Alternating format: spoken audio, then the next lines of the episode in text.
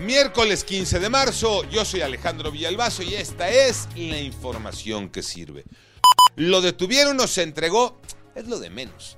Resulta que el puerco que trató de agredir sexualmente a una joven en Aucalpan ya declaró ante el Ministerio Público. La Fiscalía del Estado de México dijo que pronto se determinará su situación jurídica, pero de ello depende la declaración de la joven de 24 años. Manuel Hernández. Se entregó ante las autoridades del Estado de México Juan Manuel N., sujeto que habría intentado violar a una joven de 24 años en Naucalpan. Cabe recordar que se había detenido primero a tres personas supuestamente relacionadas con el caso, pero la joven no los reconoció. Las autoridades están en espera de su declaración para determinar la situación jurídica de este sujeto. ¿Qué fue lo que provocó los malos olores en Monterrey, Cadereyta y Guadalupe allá en Nuevo León? Pepe Toño Morales.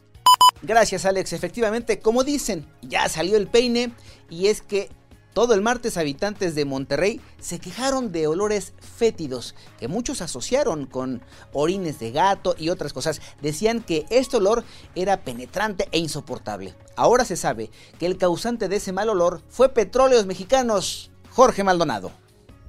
Fue la refinería de Pemex en Cadereyta la causante del desagradable olor que invadió a varios municipios de la zona metropolitana de Monterrey, Nuevo León, a decir del gobernador Samuel García Sepúlveda.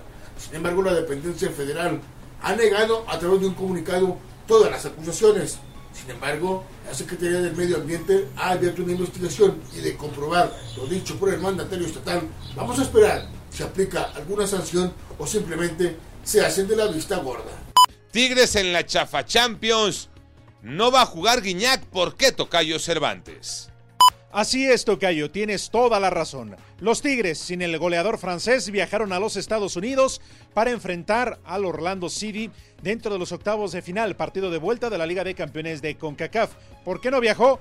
Por renecio. No se quiere vacunar contra COVID-19 y por lo tanto su ingreso a los Estados Unidos está prohibido.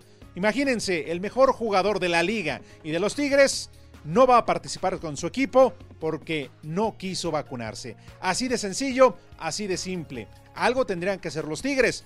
Pero bueno, si en su momento todo le permitieron al Tuca Ferretti, ¿por qué no hacerlo con André Pierre Guignac?